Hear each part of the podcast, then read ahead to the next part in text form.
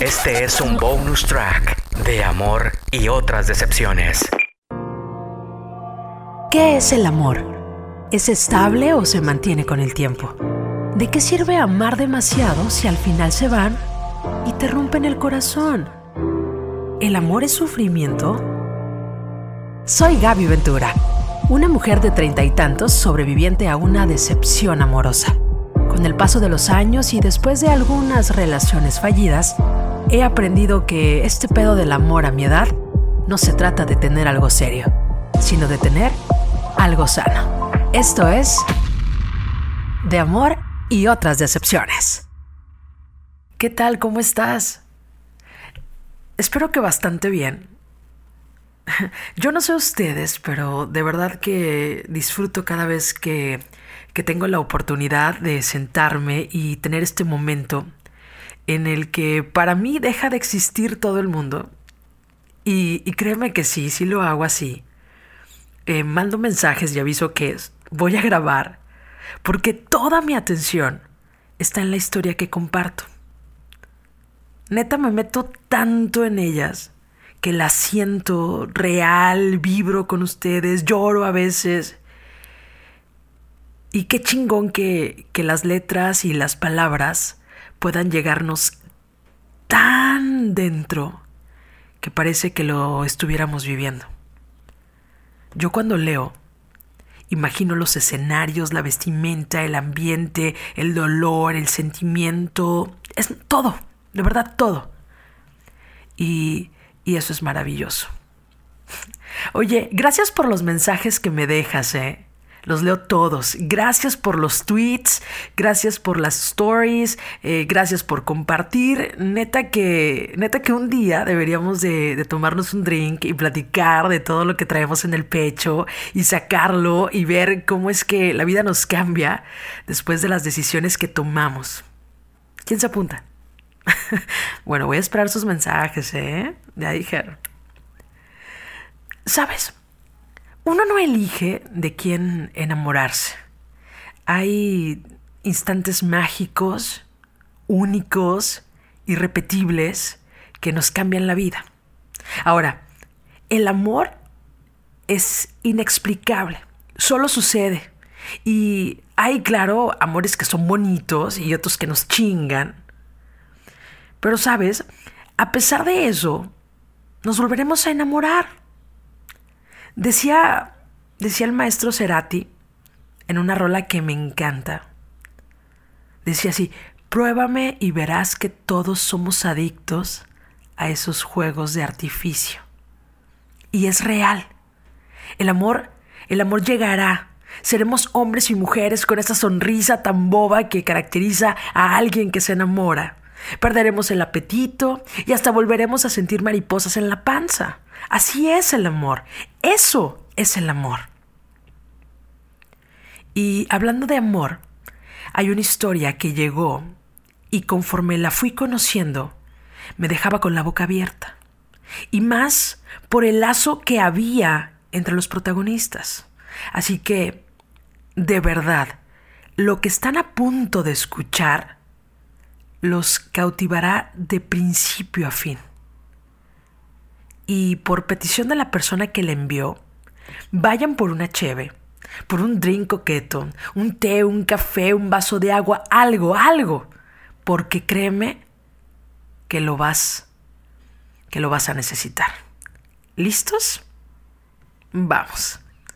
Y esto empieza de la siguiente de la siguiente manera.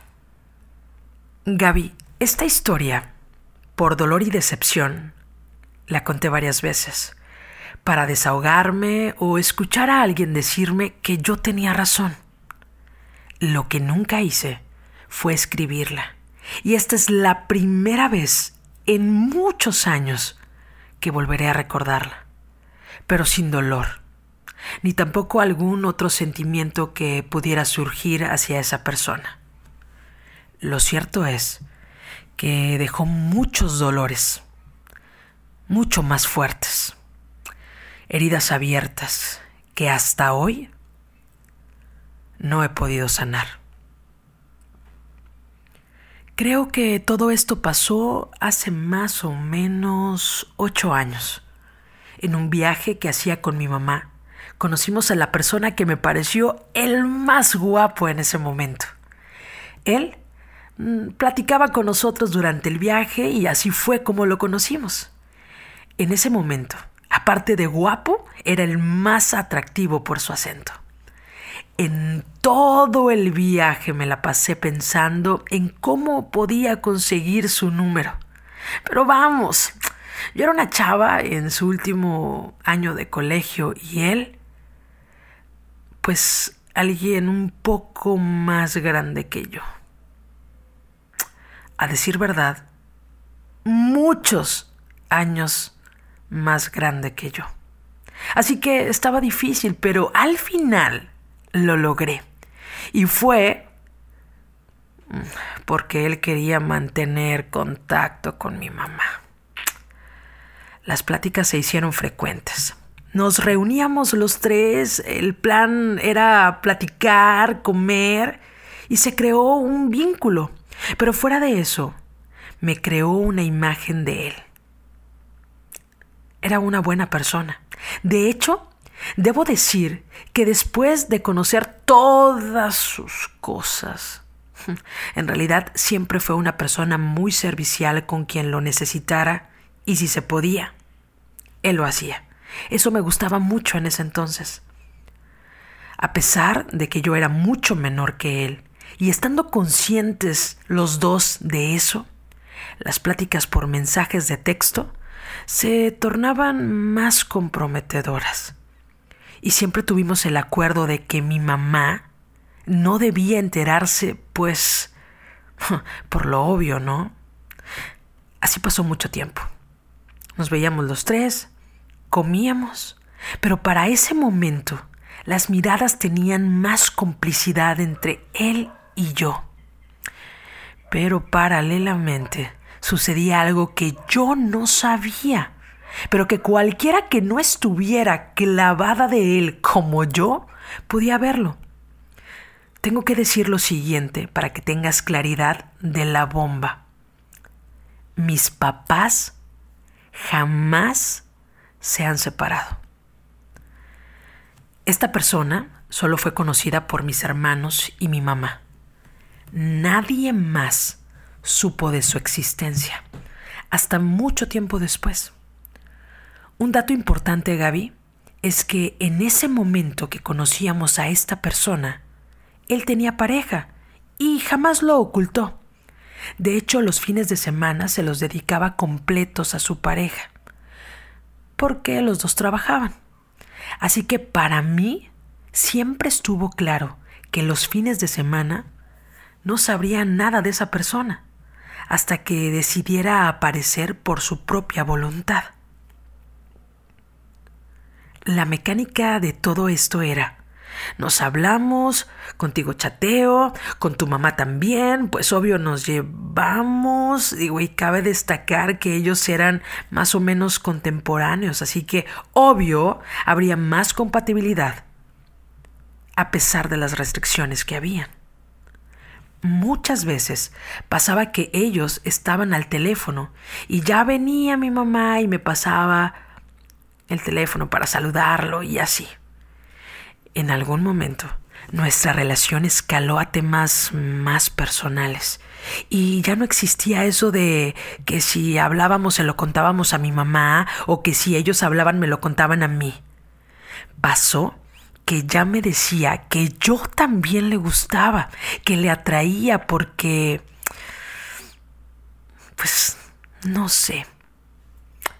Pero pues entonces él sacaba a, la luz que yo era menor que él y eso pues no era problema. Y entonces, como él me decía eso, pues yo era feliz, ¿no? Qué tonta fui. Esa era la mecánica. Siempre me cagó que tuviera pareja porque pues él decía que solo estaba con ella porque lo apoyaba y era buena persona, que nunca pasaba nada entre ellos desde hacía mucho tiempo y que ya era monotonía. Así que siempre cuestioné por qué seguía con ella y no la dejaba. Sí, pues ya estaba yo, ¿no? ¿Cuál era el problema? Por favor. Otra vez. Qué tonta fui.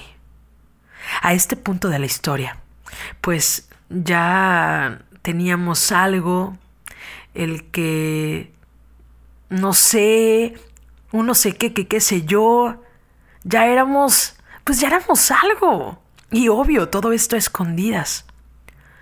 Un día me llama y me dice que tiene algo para decirme y que no sabe cómo hacerlo. Y le dije, dilo y ya. Después de darle muchas vueltas al asunto, me dice, creo que yo le gusto a tu mamá. Mi silencio se prolongó demasiado. Y pues, Gabs, te podrás imaginar ese sentimiento de cuando se te rompe el corazoncito y se te hace un nudo en la garganta bien feo, feo. Pues así estaba yo en ese momento, y esa parte de la historia me costó demasiado entenderla, hasta mucho después. Era lógico que él también estaba interesado en ella, y yo... y yo nada más era un daño colateral ¿no? Digo, por ponerle un nombre. Dos mujeres, un camino, si quieres. La mecánica que te mencioné arriba era la misma. O sea, las máscaras las teníamos puestas todos, pero atrás de ellas ya la cosa era más heavy, porque ya me enojaba que se hablaran y yo no darme cuenta porque pues lo hacían cuando yo estaba en el colegio. Cada quien se guardaba su parte de la historia y duró un buen de tiempo así. Ante mi molestia, empezaban las promesas vacías que solo una ciega enamorada de la persona equivocada se podía tragar. Que no hablaría más con ella si no estaba yo, o que siempre me contaría. Por favor, Gaby, ríete conmigo. A todo esto, cuando nos mirábamos para comer los tres o incluso los cinco, porque mis hermanos también iban, pero ellos ni al caso porque estaban pequeños, y había miradas más comprometedoras. Que si nos quedábamos solos en la mesa, comentábamos algo de los que días atrás habíamos chateado, y así pura pendejada, y todo por la adrenalina de que era prohibido. ¿Recuerdas que tenía pareja, no? Pues bueno, un día viene y me dice que tiene una buena noticia. Y es que ya no estaba más con esa persona, que yo era la única persona con la que estaba y yo nuevamente feliz y dije, ahora sí, pues qué pendeja. Y con toda la extensión de la palabra, porque ¿quién más que yo se iba a tragar que un tipo muchísimo más grande que yo tendría de novia a una chava de colegio. ¡Qué pendejada! A todo esto, ya la palabra te amo estaba dentro del vocabulario. Más de mi parte que de su parte, pero existía. Y yo lo veía todo lindo, hermoso y precioso porque me hizo caso alguien más grande que yo la comunicación entre él y mi mamá jamás dejó de existir. Y así como me daban los ataques de celos y enojos, fue que mi mamá, como cualquier otra y su sexto sentido, intuyó que él y yo teníamos algo. Y vale aclarar que ese algo, en un 90%, fue por textos y llamadas, porque pues no nos veíamos seguido, solo los dos, sino siempre los tres. Pasó esto por mucho tiempo y en un punto ya se descubrió que él y yo teníamos algo, porque me encontraron unos mensajes y mi mamá alarmada, súper enojada, le reclamó a él porque pues yo era más chica. Él y yo siempre negamos todo, pero al final lo que estaba a la vista no se preguntaba. Cabe destacar que la relación de ellos en algún punto se tornó bastante cariñosa Y yo así de que, ¿what? Se tenían un apodo de amigos. Y yo, um, ok. Otro punto importante es que él, por ser extranjero, tenía que hacer muchos trámites. A cada rato, cada cierto tiempo, y muchas veces me pedía que lo ayudara económicamente, porque no le habían pagado. Incluso le llegó a pedir la misma ayuda a mi mamá. Y aquí viene lo fuerte de todo esto. Yo tenía a lo mucho 17 años, creo. Siempre fui de las que tenía mis ahorros y pues como yo lo amaba ciegamente, a todo le decía que sí. Y él se aprovechó súper heavy de eso. Incluso lo hizo con mi mamá. El tipo creo que tenía cierta habilidad por sus encantos para lograr esas cosas. Y como era lindo y amable, a todo decíamos que sí. Te puedo decir, Gaby, que muchas veces yo lo invité a comer. Le regalé muchas cosas porque siempre he viajado y pues tenía cómo adquirir sus gustos, finos, por cierto. Lo saqué de miles de apuros y pues como me amaba, y eso, pues yo redondita, en pocas palabras, compré su amor, pues. A este punto, ya varias veces mi mamá nos había agarrado en curva muchas veces. Y lo que pasaba era que ella se enojaba, le dejaba de hablar por algunas semanas quizás, y luego de eso se encargaba de contentarla y ser amigos de nuevo. Él por la relación que tenía con ella, obvio manejaba información privilegiada que nos ayudaba a colarnos de ciertas situaciones, o me decía que yo podía decir esto o irme por este lado para evadir el hecho de que estábamos escondidas y que era algo malo lo que estábamos haciendo. Acá viene una de las heridas que al día de hoy no ha sanado jamás de los jamases me pude llegar a imaginar que podría pelear el amor de una persona con mi mamá. Qué heavy, ¿no? Pues así pasó y eso sigue abierto. Más adelante te diré por qué sigue así. Como te dije, mi papá jamás se enteró de su existencia y hasta este punto ya habían pasado unos dos o tres años. Teníamos una relación con esta persona. Ya éramos amor, bebé, bla, bla, bla, tonterías así. Lo que sea que existió entre él y mi mamá jamás fue evidente en extremo. O sea, no había etiqueta. Y es más, lo que sea que fuese, no te puedo llegar a decir con certeza que se haya consumado pero sí a la vista después de tantos años puedo decir que sí, sí había algo. Por toda esta cuestión de que yo estaba pequeña, pues mi mamá trataba de hacer su papel de que estaba en contra, porque él era demasiado mayor que yo y que yo ni siquiera sabía qué pedo con mi vida. Tengo que decir que para este entonces yo ya estaba súper mega enamorada ciegamente. Y yo súper decidida a que ya pronto entraré a la uni y que sería libre de llevar mi amor como me pareciera y ya. Acá pasó algo súper heavy. Y aparece alguien súper importante. Yo estuve en un colegio de monjas y resulta que ahí mismo estaba una monja que resultó ser prima de mi papá. Mi nivel de confianza en ella para el momento en el que yo empecé mi relación con esa persona era tal que a esa monja, pues que en realidad era mi tía, yo le contaba todo y lo hice desde el principio sin trucos ni secretos. Ella fue una persona muy amada en el colegio y todos sabían que era mi tía, por lo que todo lo que pasaba conmigo, ella era la primera a la que se lo contaban. Ella, a pesar de ser una monja, siempre fue súper cool y abierta y comprensible y millones de cosas buenas más. Resulta que si bien ella no estaba de acuerdo, pero pues yo sabía que mi secreto estaba bien guardado con ella y que no se tomaría el atrevimiento de contarlo a menos de que yo diera mi consentimiento. Un día de tantos, el tipo me llevó comida al colegio.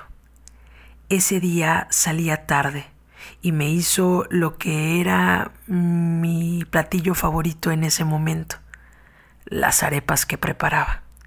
Llegó y nos saludamos. Me dio la comida, platicamos si acaso cinco minutos y se fue. Nunca hubo una demostración de afecto en público, dado que pues había monjas everywhere. y resulta que nos vio la peor persona que nos pudo ver. Era una monja odiosa que me metió en problemas. La señora preguntó quién era él y pues dije que un amigo, pero ella fue a decirle a mi tía que yo dije que era mi papá y que ella se dio cuenta que no, por el registro mío en el colegio. Maldita mentira. Mi tía me comentó y me dijo que tenía un problemón porque pues la monja directora le había planteado la situación y que se lo comentaba porque era mejor pues que me lo dijera una persona que era de mi familia. Este fue un ultimátum.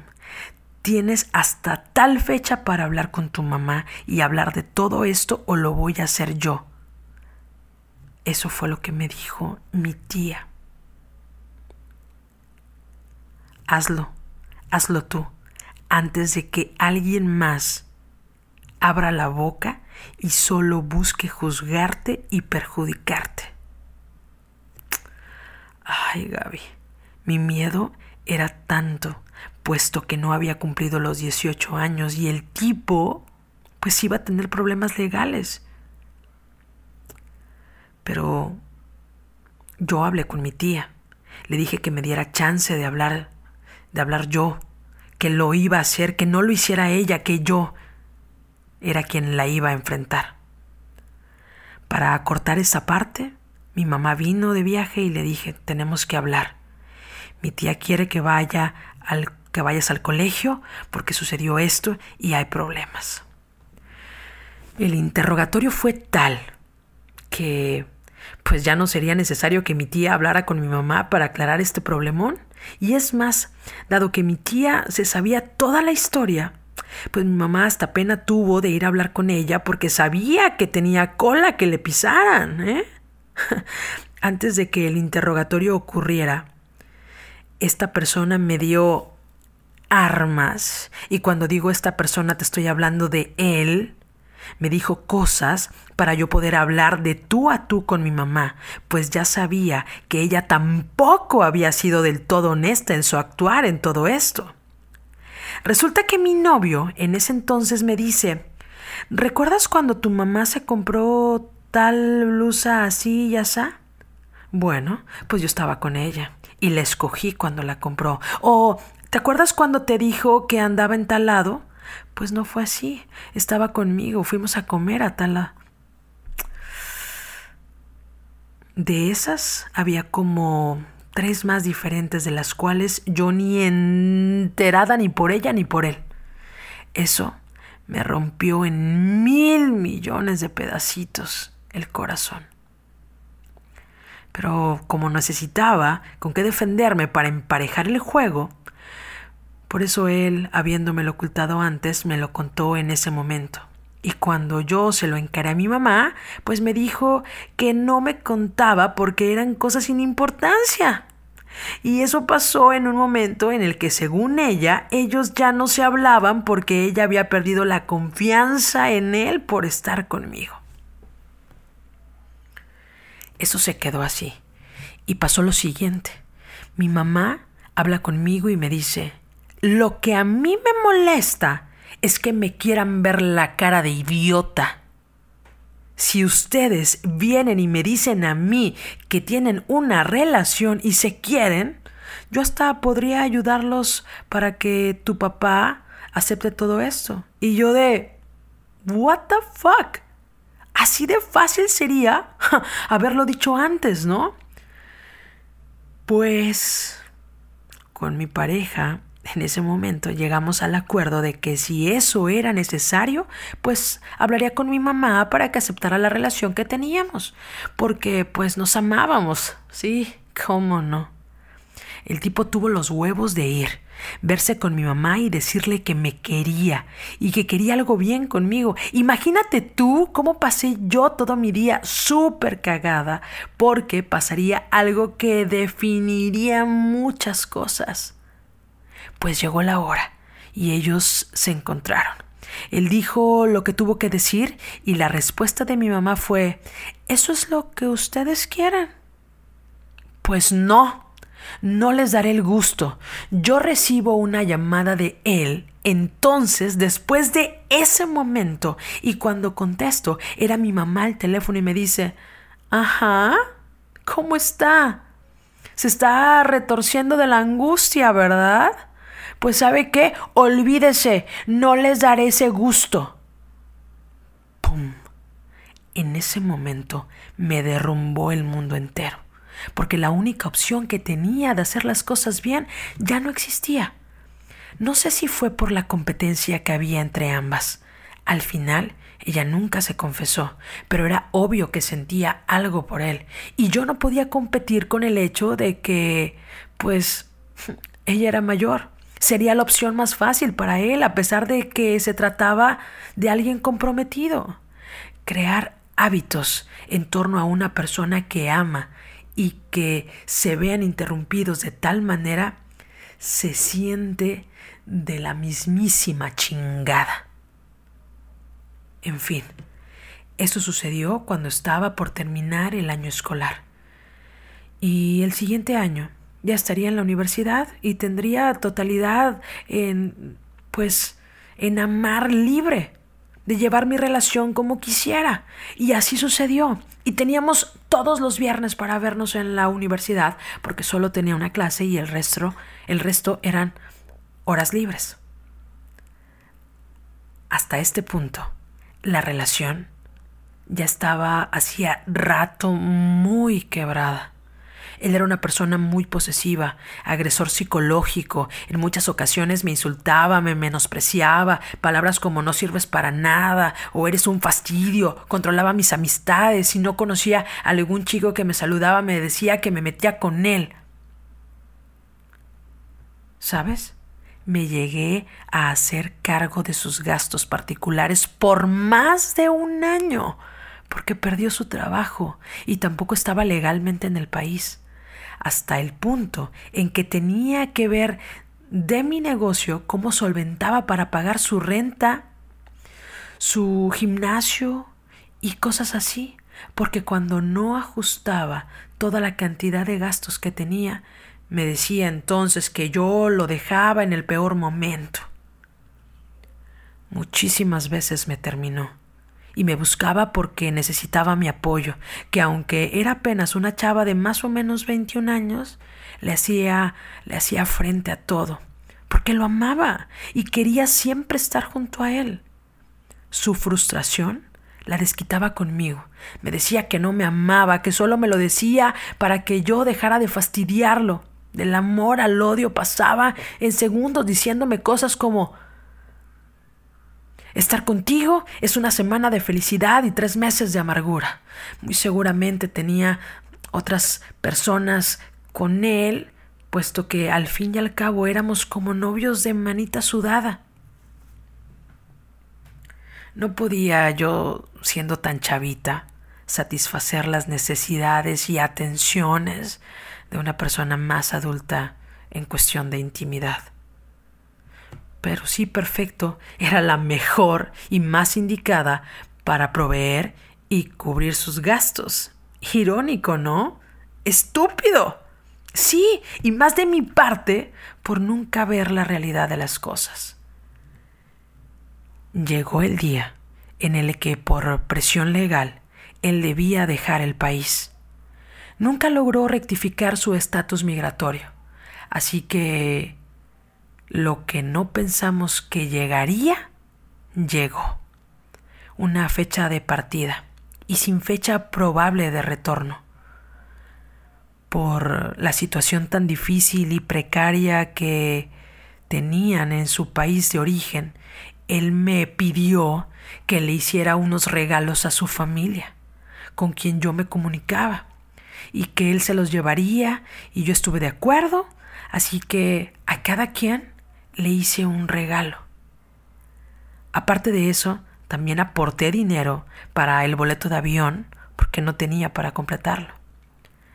Llegó el día de los preparativos, no quiso que fuera al aeropuerto a despedirlo porque le iba a doler demasiado que él se iba, pero que en máximo dos años regresaba por mí para hacer nuestra vida como ya teníamos planeado. Así que tres días antes del día que se iba, nos vimos en la universidad.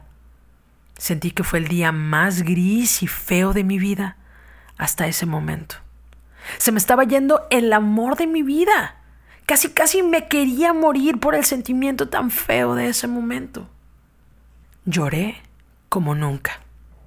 En esa hora de despedida no tuve el valor de levantar mi rostro de la mesa porque había más gente en donde estábamos y pues lloraba con desolación, al punto en el que me dijo, Maldita sea, ¿por qué me haces esto? Deja de llorar, que me estás matando.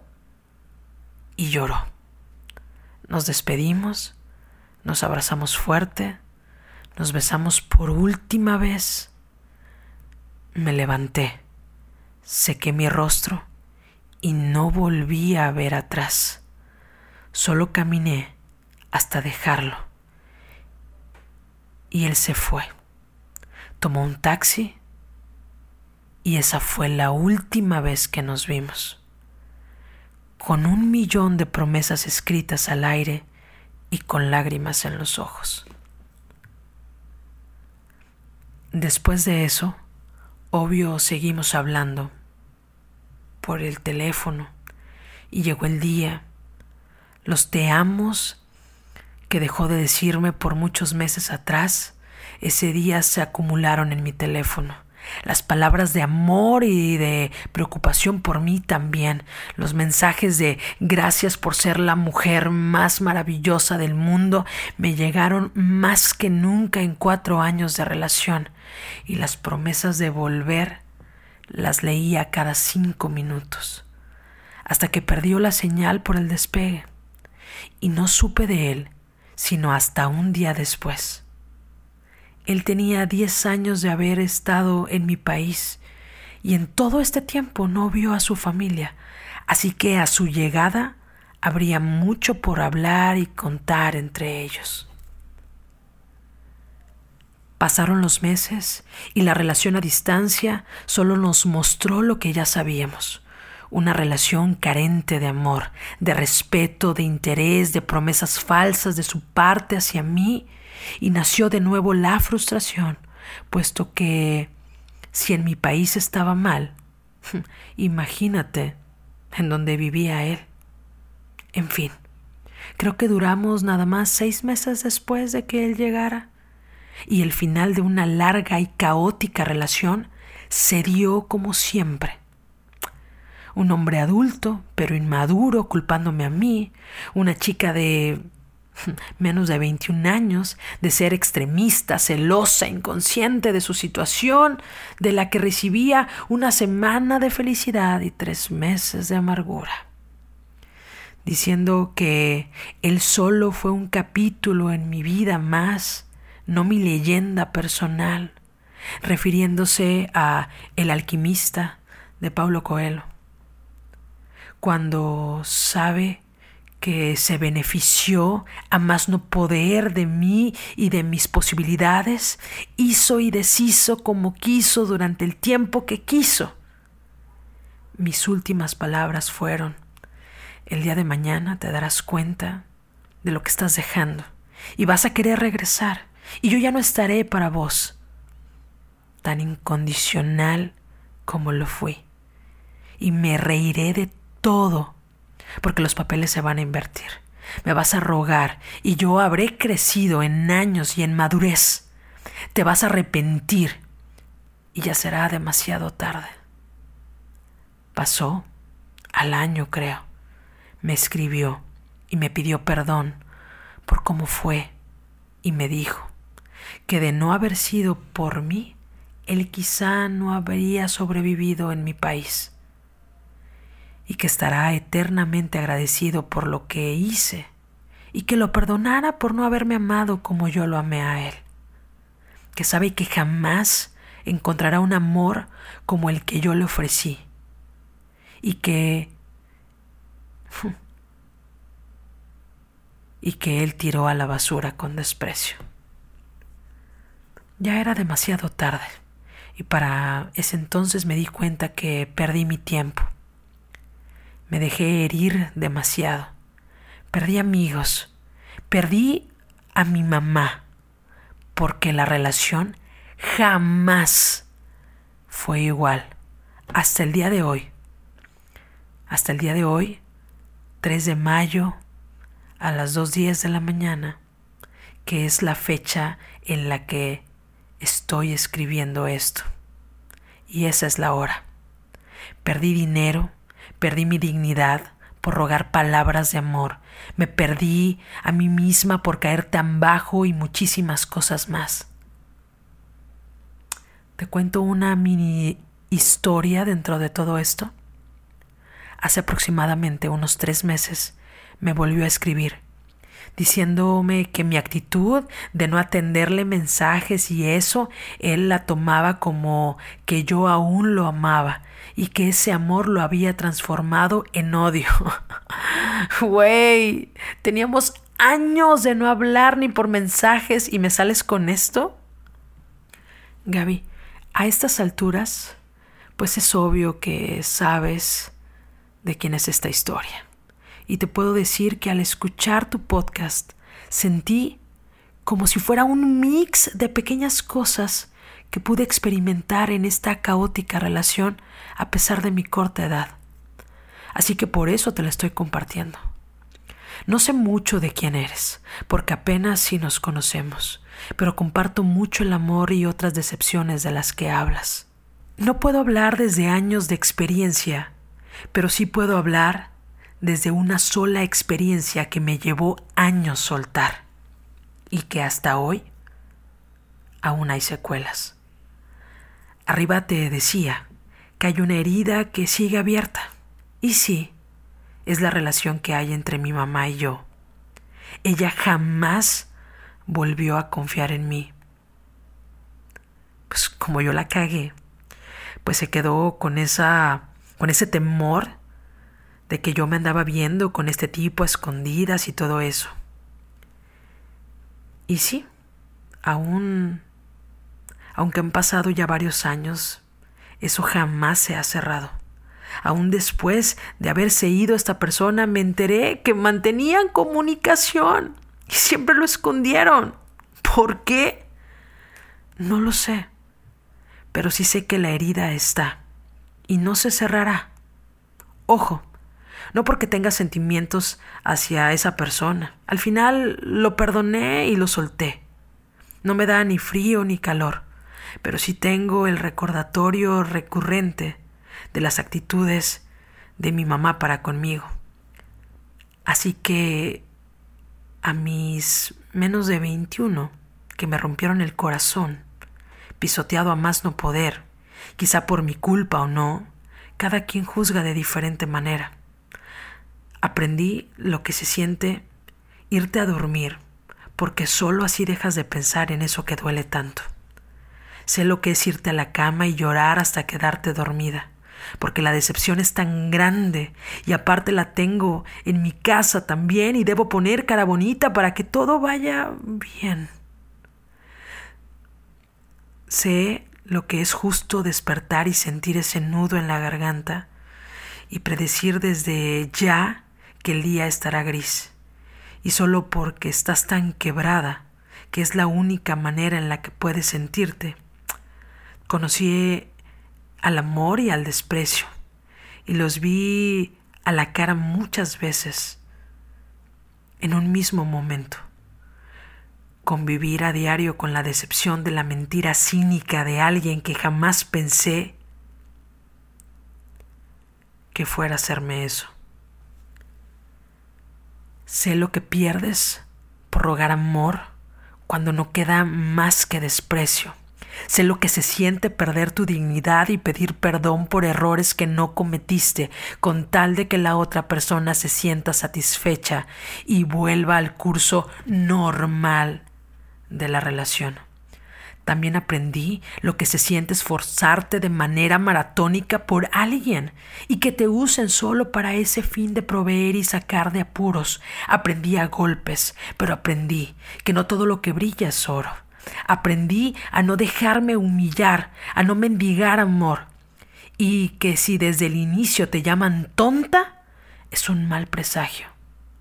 Aprendí a no dar más de lo que das, y no por interés, sino porque quizás sea la única manera de curarte en salud hasta ver el real compromiso de esa persona para no terminar como yo lo hice. Aprendí a confiar más en mis instintos antes de confiar en las personas y súper mega aprendí que el tiempo es el único que puede curar ciertas heridas. ¿La historia te dio mucha pereza? Sí, quizás pero sentí empatía al escucharte, y más cuando decidiste hacer esta dinámica. Por eso estoy aquí, perdiendo la vergüenza y escribiendo por primera vez. He escrito muchísimas demandas, solicitudes, requisiciones y más, pero jamás, jamás una historia mía. Y gracias porque por tu voz y sentimiento al hablar me animaste a hacer algo que en mi vida pensé hacer. Quizás no sea una historia que seleccionarías, pero definitivamente es liberador escribir. Te limpias de una manera muy diferente a cuando solo hablas con alguien. Uy. Ah, qué difícil ¿Qué decir? ¿Qué decir ante esto que acabamos de escuchar? Donde no solo una relación de amor se rompió, ¿eh? sino que también un vínculo que debió ser inquebrantable. La confianza entre madre e hija y todo por un hombre. Ay, güey, esto está súper denso, ¿eh? Y sabes, no hay peor ciego que el que no quiere ver. Cuando estamos enamorados, neta, no vemos lo que los demás sí hacen y justificamos pendejadas que la otra persona hace porque tenemos hambre de querer y de que nos quieran. Buscamos cubrir las carencias que tenemos de atención, de afecto y demás. Esto fue justo lo que pasó aquí. Dos mujeres creyendo que el amor estaba en sus vidas de una u otra manera. Un hombre que se burló de los sentimientos de las dos, manipulando las cosas a su antojo, siendo encantador, endulzando el oído y encontrando a las víctimas perfectas para su plan maquiavélico. ¿El saldo? Desconfianza, celos, enojo, reproches, decepción, abuso de confianza y más. Si el corazón llega a doler cuando se rompen relaciones amorosas y de amistad, imagínate cómo se siente el que la relación con tu propia madre se vaya a la chingada por un güey que solo jugó. No sé qué pasará en los próximos años. Tal vez Tal vez sentarse a escarbar, a hacer una autopsia al pasado, podría ser un buen principio para sanar. No sé. Solo ellas dos podrán resolver la situación. Me voy en shock. Me voy me voy con un mal sabor de boca. Me voy impactada de saber cuánto daño podemos hacer los seres humanos en el nombre del amor. ¿Y saben? A pesar de eso, de todo ese desmadre, hay algo que es muy cierto. Y es que de amor, de amor nadie se muere. Muchas gracias. Este fue un bonus track de amor y otras decepciones.